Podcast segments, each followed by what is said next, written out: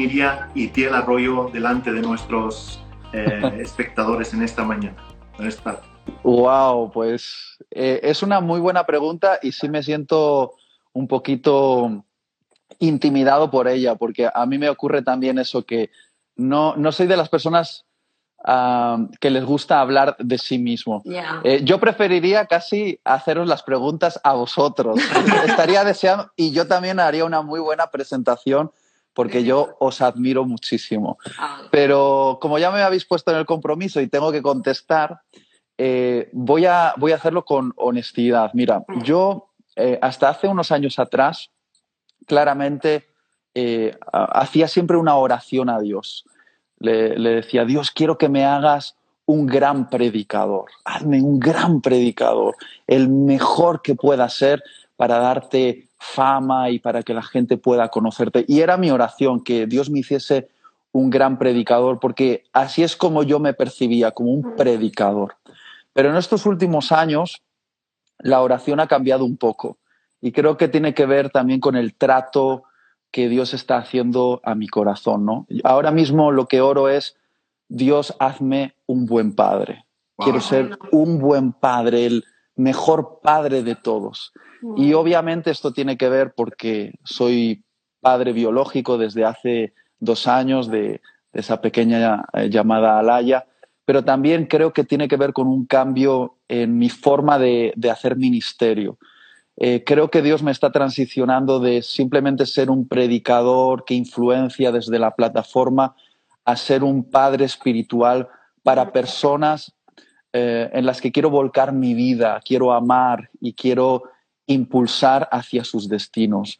Y ahora mismo esa es mi oración, ser un buen padre. Y, y si me puedo definir de alguna manera es, pues eso, estoy intentando ser un padre para una generación y mm. poderla impulsar hacia los propósitos de Dios. Y lo digo de corazón, aunque en mi página web pone lo de predicador, autor y mentor, eh, en lo íntimo de mi corazón, eh, mi oración es, Dios, hazme un buen padre.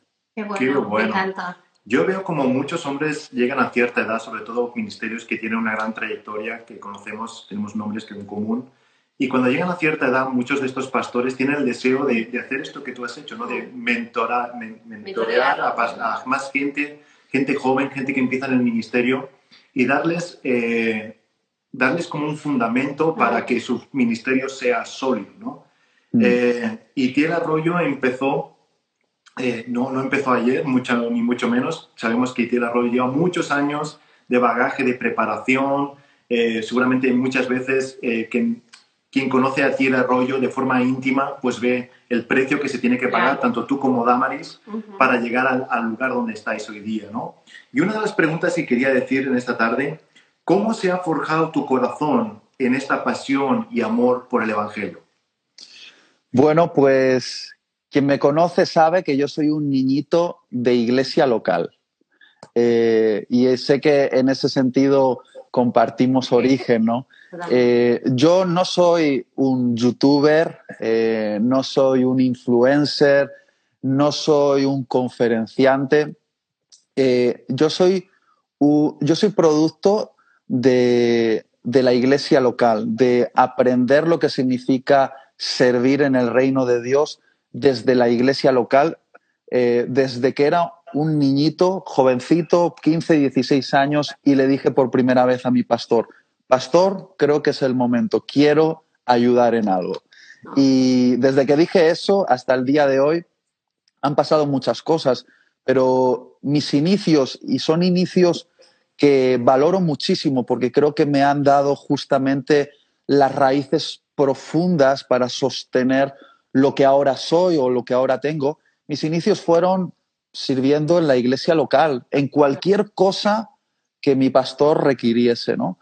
Eh, y sobre todo algo que entendí bien temprano es que cualquier cosa que me encargaban tenía que hacerlo con pasión, excelencia e integridad.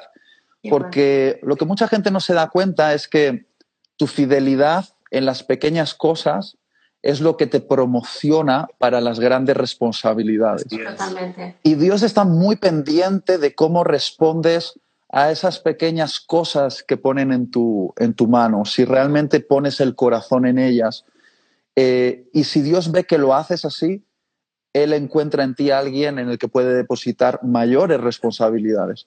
Sin embargo, quizá hay, e, e, en, esta época, en la época de las redes sociales, nosotros, ¿eh? nosotros tres, no somos de la época de las redes sociales. Cuando éramos jovencitos, eh, mandábamos SMS, que habrá algunos aquí que dirán, ¿qué es un SMS? y el teléfono de dial. Sí. Correcto. Las redes sociales nos han pillado ya con cierta madurez. Entonces, para nosotros, eso de servir a Dios no estaba conectado con fama, influencia o notoriedad. Es verdad. Eh, y si íbamos a servir a Dios es porque realmente experimentábamos un llamado profundo para servirle. Hoy en día hay gente que equivocadamente al vernos en redes sociales se piensan que servir a Dios se trata de esto, de ser una celebridad, mm. Mm, de dar conferencias o de tener seguidores o de, o, no sé, o de abrir canales de YouTube. Y es algo muy atractivo, pero es lo más superficial de todos.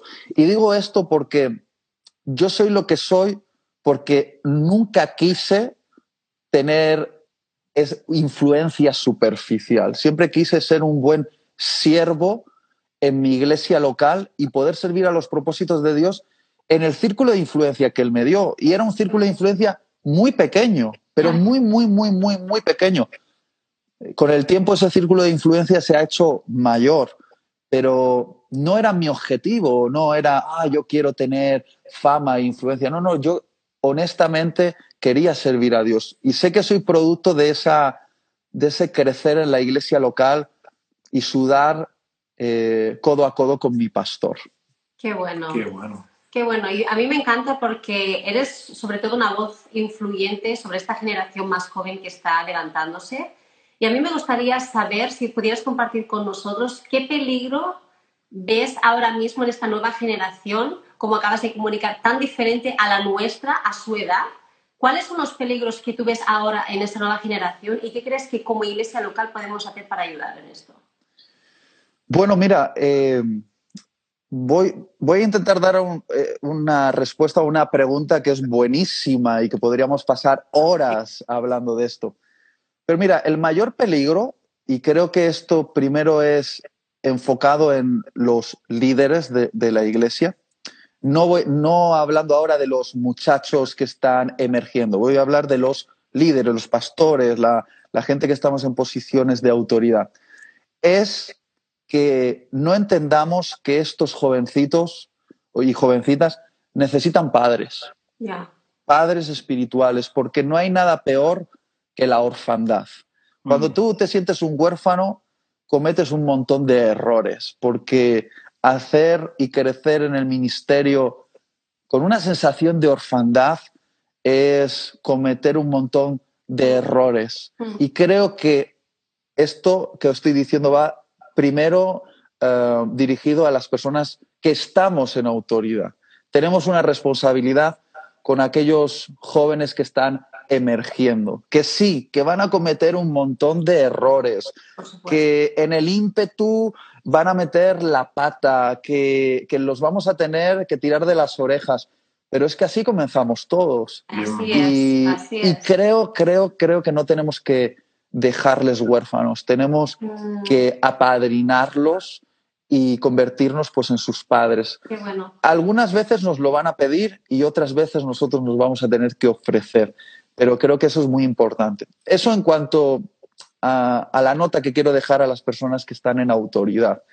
En cuanto a los jóvenes eh, emergentes que estén escuchándonos y estén, bueno, pues con una inquietud de, crecer en su eh, llamamiento, en su ministerio, eh, yo lo que quiero animarles es a, que no sean superficiales, porque creo que uno de los mayores riesgos de nuestra generación es la superficialidad. Eh, bueno, me, acabo de hacer TikTok, como bien habéis dicho, y, me lo he hecho también eh, porque, porque quiero estar actualizado de lo que está pasando entre los jóvenes. Y la sensación que tengo en TikTok es que esta generación tiene una tendencia a la superficialidad eh, y lo quiere todo rápido, todo express, todo sintetizado. Mm. Y, creo que en las cuestiones del ministerio, además, si lees la Biblia te vas a dar cuenta de esto, que Dios a todas las personas que llamó las pasó por un proceso de mm. formación. A veces un proceso de formación que duró más que el ministerio en sí. Por ejemplo, Jesús estuvo 30 años eh, en la sombra para después tener tres años de ministerio, pero fueron tres años que cambiaron el rumbo de la historia de la humanidad. Y hay muchos muchachos y muchachas que quieren tener tres años de formación y luego 30 años de ministerio. Y realmente Dios invierte mucho en la formación. Entonces, el riesgo es la superficialidad. Me explico, voy a poner un ejemplo muy fácil. Adelante. Es, por ejemplo, tú sientes un llamado a ser predicador y estás consumiendo predicaciones en YouTube, cosa que antes nosotros, nosotros tres, no podíamos hacer. No. no, podíamos consumir predicación tras predicación en YouTube, pero ellos sí, y pueden escuchar a los mejores predicadores del planeta Tierra y pueden ver cómo se mueven, cómo hablan, pueden aprender de su, eh, de su manera de entender la doctrina. Y lo fácil es coger las formas, coger los clichés, coger las frases e imitarlas, dando apariencia pero sin tener fondo. ¿E-, ¿Entendéis lo que quiero decir? Sí, totalmente. Entonces, muchas veces veo a jovencitos que eh, comienzan a predicar y digo, ay, es que sí, parece, pero todavía, todavía falta la formación de una vida tratada por Dios. Y, ese, y ese es el punto. Y, obviamente ahora es fácil decirlo porque tengo 35 años y ya llevo un, pues un bagaje de mucho proceso. Yo también comencé eh, cometiendo un montón de errores como predicador y asumo que va a pasar. Pero el riesgo es quedarse en la superficialidad y parecer que eres pero no ser realmente. Porque en esto del ministerio, Dios le da más importancia al corazón que al talento, en realidad. Qué bueno. Realmente has dicho dos cosas que yo me he quedado y he subrayado un poco, y mm. es el hecho de que primeramente tu ministerio empezó localmente, en una iglesia local. Eh, la importancia de ser plantados en una casa. Y no solo la importancia de ser plantados, sino el hecho de que aún Itiel, siendo la figura que es y el renombre que tiene, aún sigue plantado en una iglesia local, sirviendo a una iglesia local, y eso hace que también tenga una base y un fundamento de que no, estás, está siendo pastoreado y por otro lado eh, es importantísimo el, hecho de que tenga ese mentor o rendir cuentas. ¿no? Mm. Y por otro lado, ha dicho algo, cuando alguien es plantado en una iglesia local, está bajo alguien que está, en este caso, siendo pastoreado, cuando tú tienes, eh, eres, tienes autoridad, tú puedes delegar autoridad y es la forma en que Itiel pues lleva un poco la autoridad y el peso del ministerio, ¿no? Mm. No es alguien que simplemente va de nación en nación o de iglesia en iglesia predicando, sino que tiene una iglesia local en la cual él sigue sirviendo a pesar de ser Itiel Arroyo, ¿verdad? Correcto. Mira, hay algo que se me grabó a fuego en el alma hace ya muchos años y es esto. No puedes tener autoridad si no estás bajo autoridad. Realmente todo en el mundo espiritual funciona por autoridad. Y esto es una cosa que le cuesta muchísimo a los jóvenes entender. Porque la tendencia de todo joven, yo también lo fui, entonces lo sé, eh, es la rebelión a la autoridad. Eso está muy arraigado en nuestro corazón caído, la rebelión a la autoridad. De hecho, recuerdo la anécdota de un niñito, un niñito, que su padre le estaba diciendo, siéntate, y él, no me quiero sentar, ah, que te sientes, le dice, siéntate en la silla, no me quiero sentar.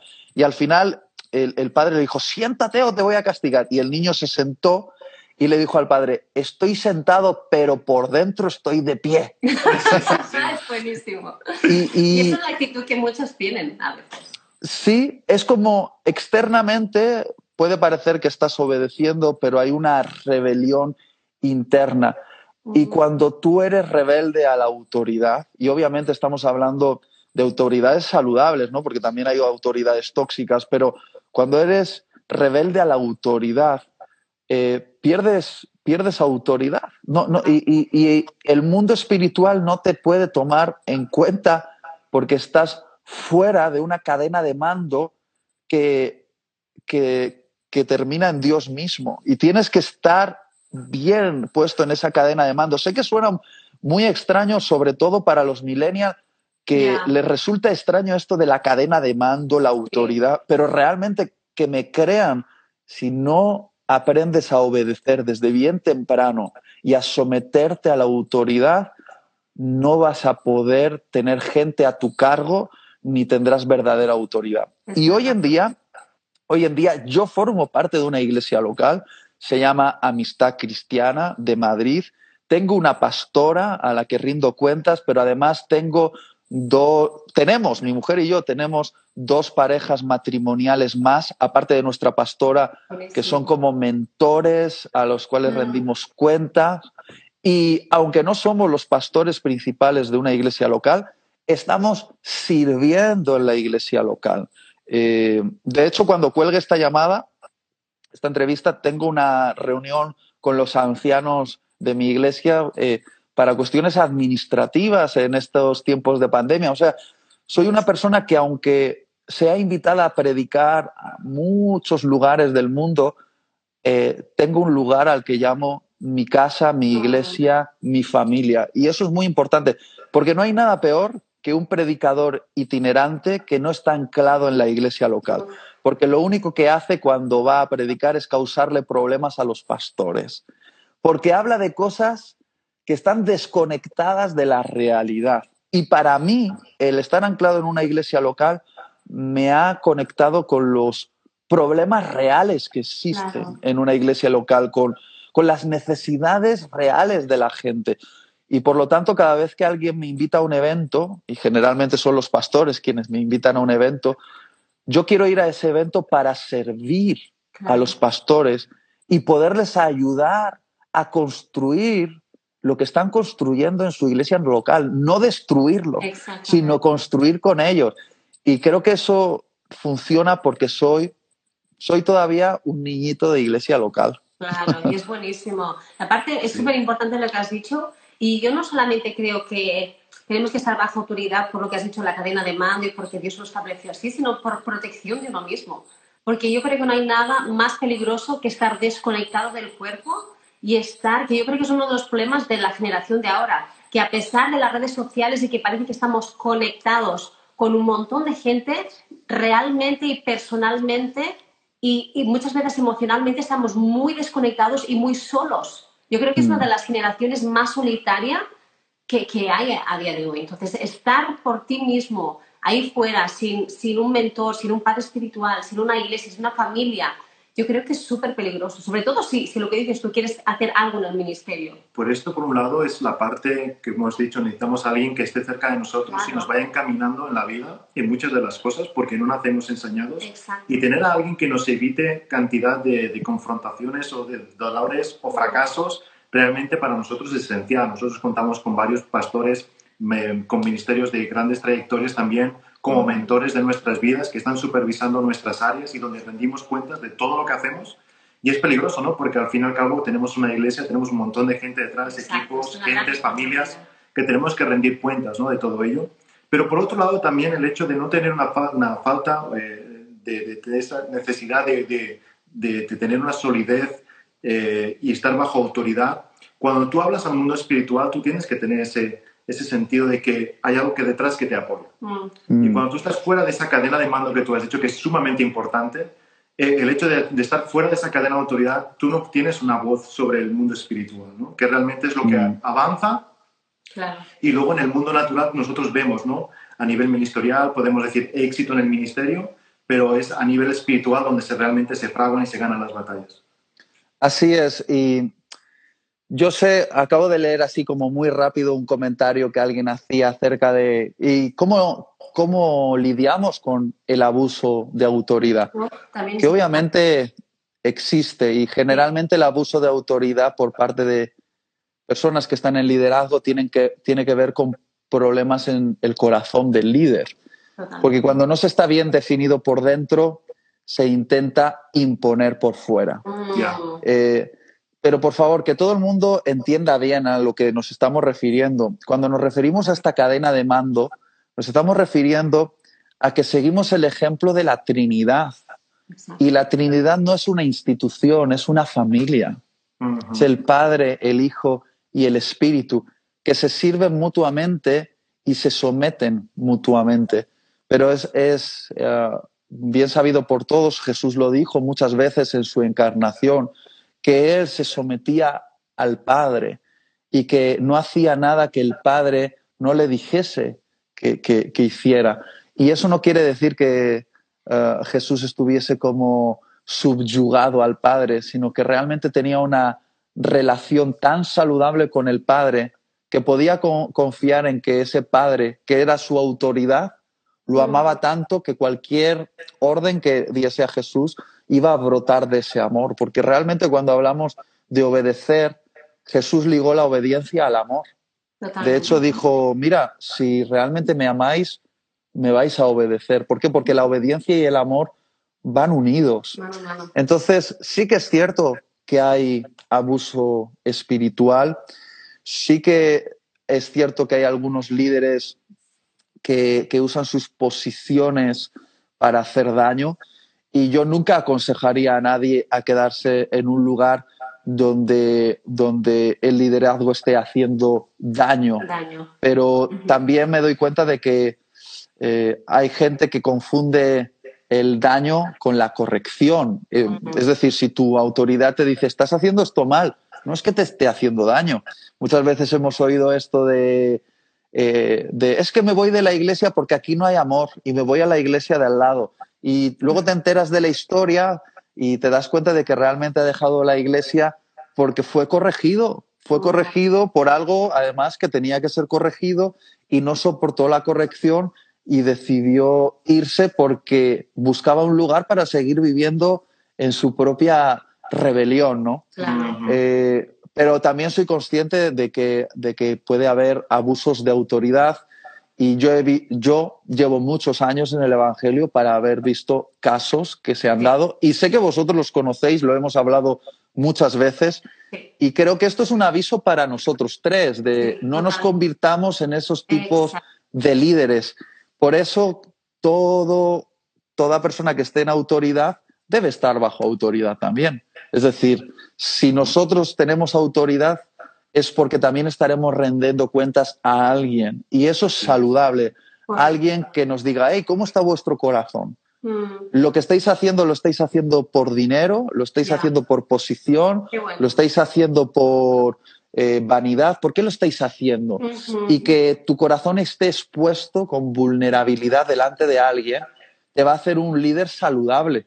Entonces, bueno, no sé si esto le sirve a alguien, espero que sí. Buenísimo, yo, creo, que, es un tema que es importantísimo hablarlo porque hay gente que igual estimosamente lo está, lo está experimentando, entonces hay bueno, Nosotros hemos vivido bajo un ministerio que ha abusado durante no un año ni muchos años y, no vamos a dar nombres ni, ni, entrar en detalles, pero aún así viendo ese abuso de autoridad y poder y muchos de los diferentes niveles de, de autoridad dentro de la iglesia, eh, nosotros decidimos... La honra no se perdió en ningún momento. Decidimos mantener nuestra honra, decidimos mantener nuestra posición.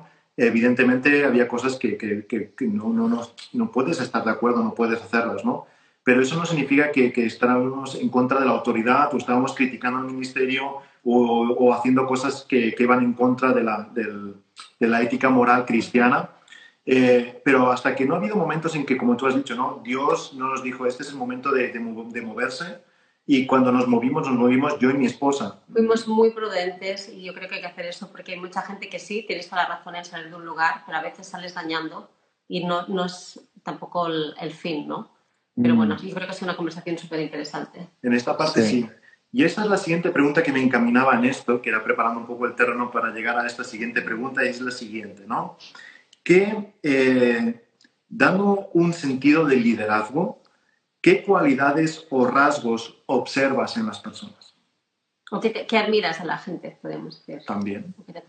Eh, eh, replanteame la pregunta porque no sé si he llegado a entender el matiz y quiero responder a lo que has preguntado. Otra vez, perdóname. Por ejemplo, tú ves a alguien y dices, bueno, alguien que, que, realmente estás empezando a conocer y demás, es alguien que empieza a crecer en el ministerio y empiezas a observar, como antes has dicho, observo, eh, sí, pero aún le falta ciertas cosas, pero mm. ¿qué rasgos o qué cualidades ves en las personas? dices, bueno, pues realmente tiene un carácter de líder, tiene, tiene ciertas cualidades que observo en él que puede pues me gustaría saber un mm. poquito qué observas. Es muy buena pregunta, muy, muy, muy, muy buena pregunta, buenísima, buenísima.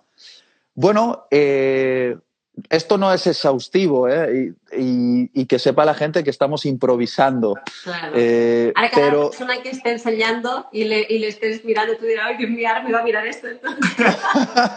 Mira, eh, en primer lugar, yo siempre entiendo que cuando miro el corazón de una persona que está en proceso y está creciendo en, su liderazgo, yo tengo que buscar virtudes en ese corazón en forma de semilla. Es decir, mm, no puedo esperar que ya esté desarrollado, porque me gusta usar este ejemplo de la semilla, porque la semilla eh, va creciendo. Y yo creo que la virtud va creciendo.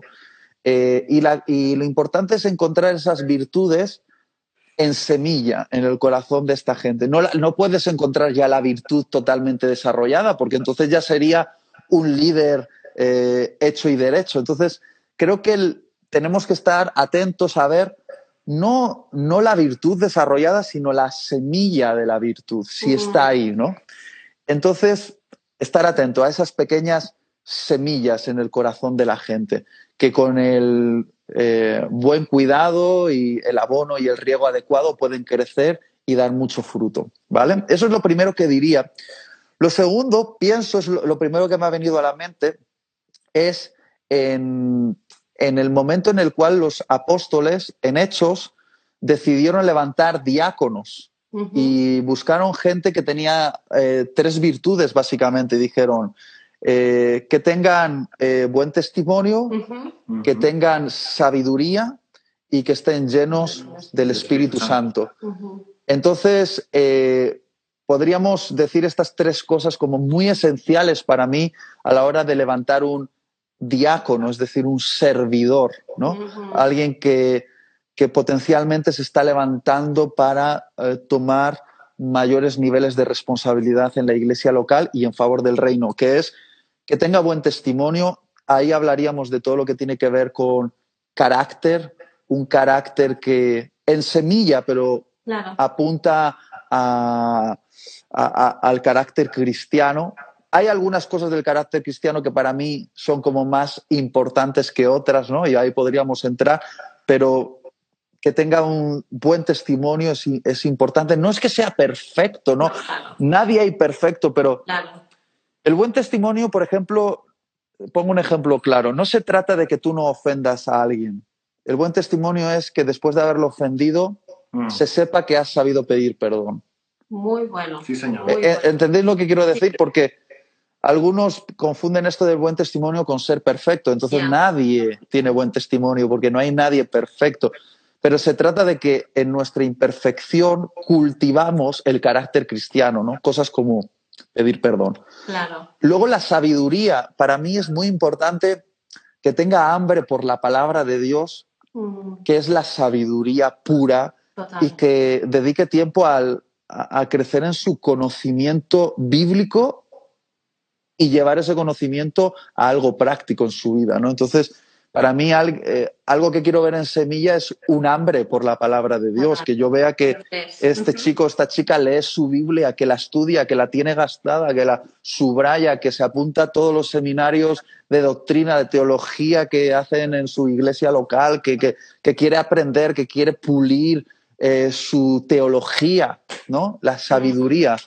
Y finalmente lleno del Espíritu Santo. Para mí es muy importante bueno, no para mí, pero yo creo que para Dios mismo, que, esta persona no se mueva solo por el poder de su propio talento humano, sino que uno pueda ver una marca del espíritu en él, que digas, mira, realmente esto va más allá de que tiene, tiene talento humano, que es importante el talento, pero es más importante la unción, tener, estar lleno del Espíritu Santo. Y la unción no es algo solo para los que están arriba, de arriba, de arriba de las posiciones de liderazgo. La unción, Dios se la dio a un jovencito pastor llamado David, que lo único que hacía era cuidar sus ovejas y ya lo ungió.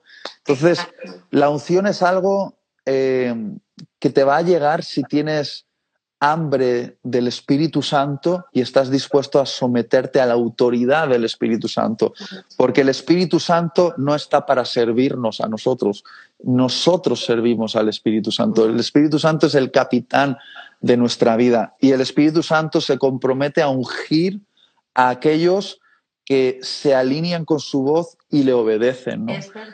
Entonces no sé si he contestado a tu pregunta, pero ha sido lo primero que me, ha venido, estas tres creo cosas. Creo que hay, algo que estamos ya llegando a nuestro límite de tiempo de lo, que ah, dijimos y tampoco queremos eh, eh, llevar, abusar, de tu confianza y de tu amistad. Y más teniendo otra reunión después de, de esta. Pero la última pregunta y sabemos que los dones y talentos eh, es algo que Dios nos dio, lo cual no podemos impresionar a Dios con algo que nos dio, sino que es el, carácter realmente lo que va a impresionar a Dios el día de mañana cuando estemos frente a Él. Ah. Pero quiero esta última pregunta traértela a ti. ¿Cuál crees que debería ser el ABC ¿sí? para desarrollar un carácter inquebrantable? ¡Wow! ¡Wow!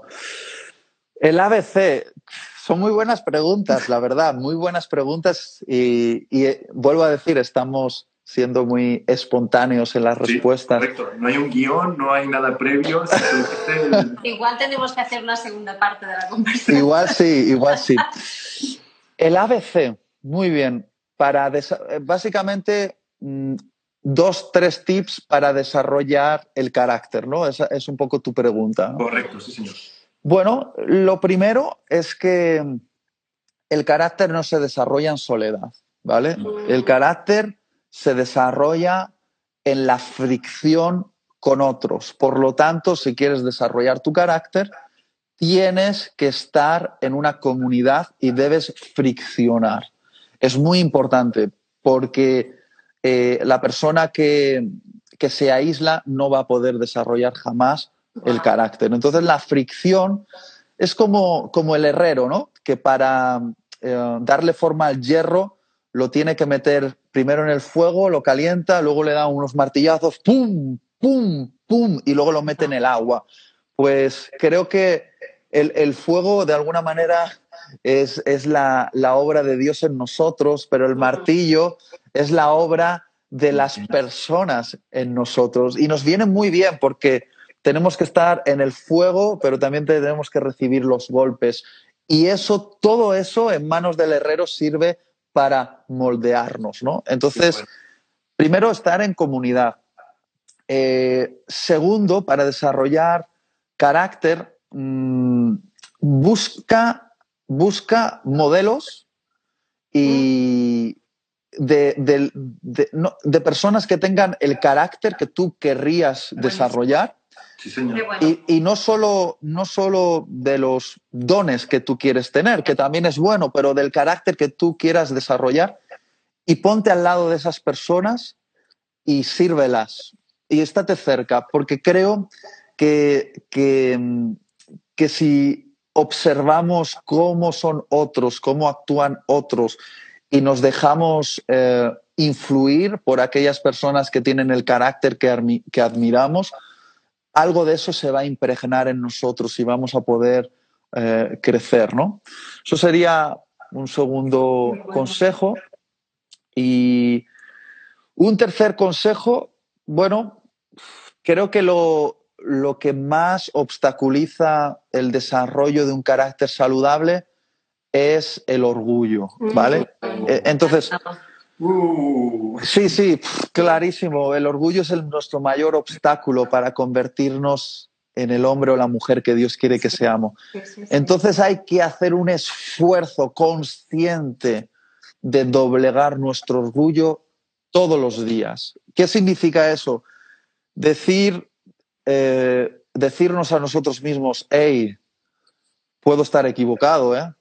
Hey, quizá aquí he metido la pata, hey, tengo que repensar esto. Porque si tú te aferras a tu propio orgullo, intentas hacer prevalecer tu yo a Mm. toda costa, Mm, no vas a poder em, desarrollar el carácter de, que Dios quiere que desarrolles. Porque wow. no sé si lo estoy explicando bien, perdonadme si no lo estoy explicando bien, pero es como el, nuestro orgullo es el que se resiste al, al pro- al proceso. Y, yo creo que por lo menos con lo que yo más batallo es con mi propio orgullo personal. Y tengo que hacer un ejercicio consciente de diariamente recordarme, hey, eh, tengo que morir, tengo que morir un poquito, porque la única manera de que una semilla se convierta en un árbol es que esa semilla caiga en la tierra Y experimente un proceso de muerte. Algo en esa semilla tiene que romperse, la cáscara exterior tiene que ser quebrada para que la vida que hay dentro pueda salir. Y yo pienso que esa cáscara mm, tiene que ser rota en nosotros y nuestro orgullo impide que, que- que- que la, vida salga hacia afuera. Entonces, creo que tenemos que hacer un esfuerzo consciente de doblegar nuestro orgullo. Y no sé, estas tres cosas, Me porque encanta. me has dicho el ABC, entonces te doy tres cosas. Me Supongo que hay encanta. muchísimas, muchísimas más, pero Pero ha quedado bien claro y bien especificado las bases para desarrollar un buen carácter. A mí me gustaría, antes de terminar, que en breves palabras pudieras ah, un poco transmitirnos qué es lo que Dios está hablando a tu corazón ahora en este tiempo del confinamiento. Si puede ser. Wow, pues mira, Dios sí me está hablando eh, algunas cosas en, estos días y no, no quiero tampoco robar ya mucho tiempo a la gente que nos está escuchando. Eh, vengo diciendo mucho, mucho, mucho en mis eh, charlas y conversaciones que creo que Dios nos ha convocado a cerrar la puerta de nuestras casas para tener intimidad con Él y que lo que cultivemos en intimidad va a tener una recompensa después pública. Llevo diciéndolo mucho. Entonces no lo voy a repetir porque sé que mucha gente ya lo habrá escuchado, pero hay algo que Dios eh, viene tratando en mi corazón y voy a ver si soy capaz de explicarlo, ¿vale? Eh, vamos a vivir unos tiempos difíciles en los próximos meses. Creo que se viene una crisis económica sin precedentes, al menos en nuestro país. No soy un profeta del desastre, ya me conocéis, soy muy positivo y muy, muy animado, pero sí que creo que va a venir un tiempo difícil. Y sin duda, la perspectiva del futuro eh, a mí y a mucha gente nos puede crear ansiedad y, y es normal porque la ansiedad está ligada a la incertidumbre por el futuro, ¿no?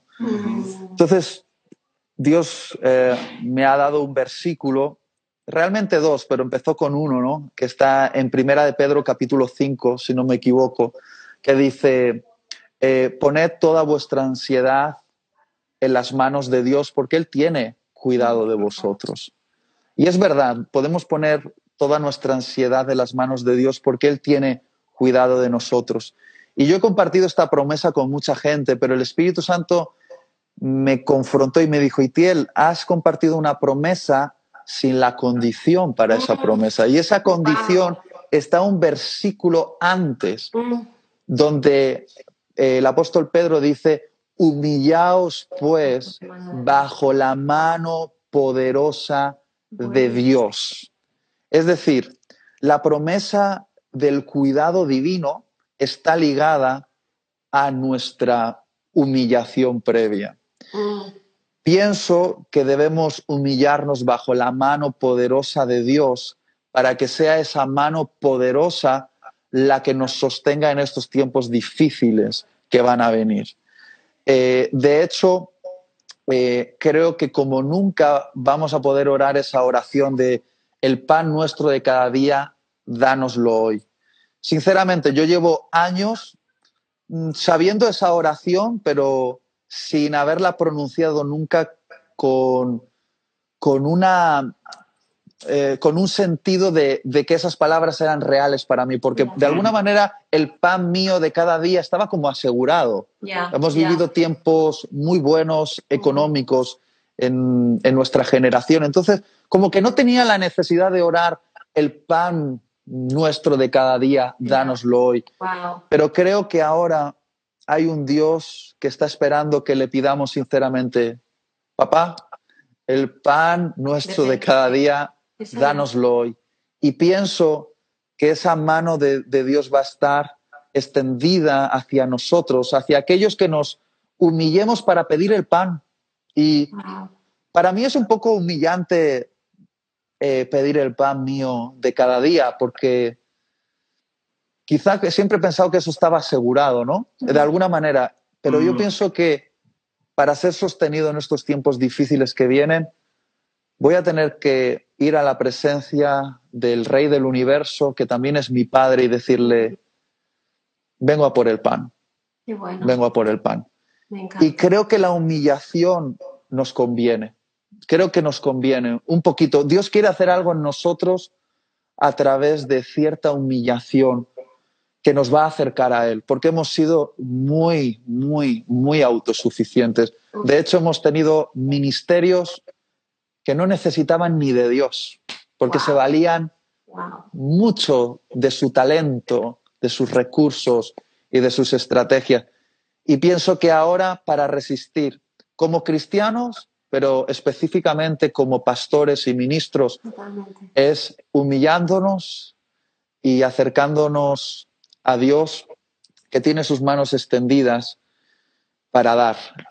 Y hay que pedir, hay que pedir el pan nuestro de cada día, ¿no? Entonces, no sé si he explicado bien lo que quería compartir. Sé que suena un poco raro, ¿no? Pero no, para nada. Creo que, que para sostenernos en los tiempos difíciles que vienen, eh, eh, vamos a tener que aprender a, a tener esa humildad que nos va a acercar a Dios y que nos va a hacer um, pedirle hasta el pan nuestro de cada día. y va a ser importante. Así es. Acabamos justamente de terminar en este mes de, abril una serie que hemos hecho en la iglesia que es No, no te angusties, ¿no? Hablas basada en ansiedad y demás. Y uno de estos versículos era este que acabas de mencionar ahora, donde no tenemos el poder para controlar todas las cosas, pero sí tenemos el poder para humillarnos, ¿sí? Ir delante de Dios ah, y Él siempre extenderá su mano y traerá oportuno socorro, la respuesta para nuestras vidas. Ya habiendo ya superado el tiempo y todo, Itiel. Eh, gracias, de verdad. Gracias de todo corazón, la verdad. Es increíble. Y como tú has dicho antes, algo que es poderoso, que todo nace y, inicia su vida en una semilla. Seguramente habrá muchas personas que en esta tarde estarán escuchando esta conversación entre amigos, pero ¿qué te parece, Itiel, si terminas y despides este tiempo en oración? ¿Sí? Y sobre todo enfocado a estas personas que nos están escuchando en esta tarde. Vale. Antes de orar, daros las gracias por esta invitación. Eh, de verdad que me ha alegrado mucho eh, al poder veros. La verdad que, aunque estéis de cuarentena, estáis guapísimos. No sé cómo lo hacéis, porque eh, os queremos mucho, Damaris y yo. Sabéis que os respetamos como, como una familia de Dios, pero también os tenemos la ternura de que solo pueden tener los amigos, ¿vale? Y os queremos mucho. Gracias. Y nada, espero que nos veamos pronto y comamos una buena butifarra ahí en las tierras catalanas. Sabes que nuestra iglesia es tu casa, lo que necesites quieras, es puertas completamente abiertas y, como no, eh, pediremos de nuevo las patatas bravas, que sabemos que Por favor, por favor. Son de mis favoritas, lo sabes. Mi lenguaje del amor. que echamos de menos. bueno, pues oro, Señor, por todos los que nos están escuchando. Oro por esas semillas en su corazón, en el corazón de los hombres y mujeres que nos están escuchando ahora. Te pido que esas semillas sean quebradas para que la vida que hay dentro pueda salir hacia afuera y que el abono el agua y la nutrición necesaria llegue a esas semillas para que crezcan y den fruto.